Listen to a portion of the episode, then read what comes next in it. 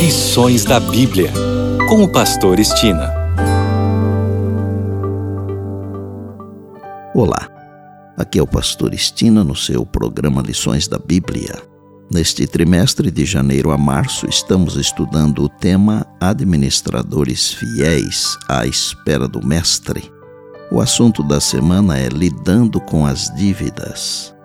E o tópico para hoje seguindo conselhos piedosos.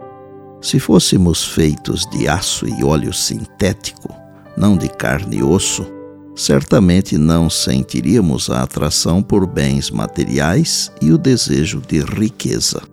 Em um momento ou outro, quem não teve a fantasia de ser rico ou ganhar na loteria?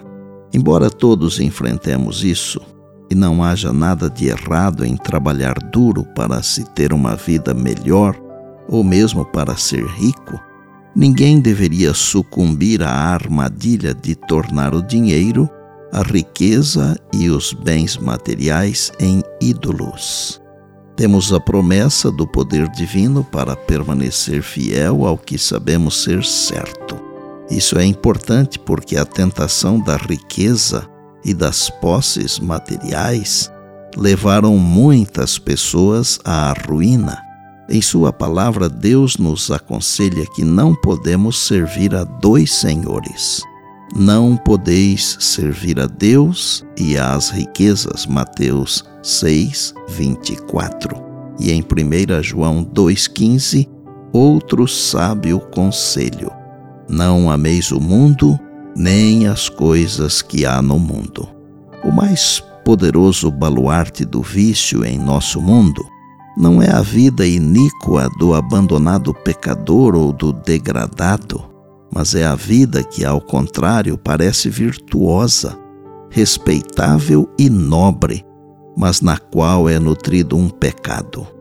Infelizmente, o amor pelo mundo pode ser tão forte que as pessoas se endividarão para satisfazer como esperam esse amor, embora ele nunca é satisfeito, conforme Eclesiastes 4:8. E como a dívida é uma das redes que Satanás coloca para as pessoas, faz muito sentido que Deus queira ver seus filhos livres das dívidas. Deus nos deu conselhos por meio da Bíblia e o dom profético que nos levarão à liberdade financeira. Lembrei-me agora das palavras de Josafá em 2 Crônicas 20 20. Ouvi-me, ó Judá, e vós, moradores de Jerusalém. Crede no Senhor vosso Deus e estareis seguros. Crede nos seus profetas e prosperareis. Vou concluir o tópico de hoje com um pensamento do livro O Maior Discurso de Cristo, que está na página 94. As palavras são um pouco fortes, um pouco duras, mas vou tentar dizê-las com duas colheradas de mel para que ninguém se ofenda. Pessoa alguma pode ocupar uma posição neutra.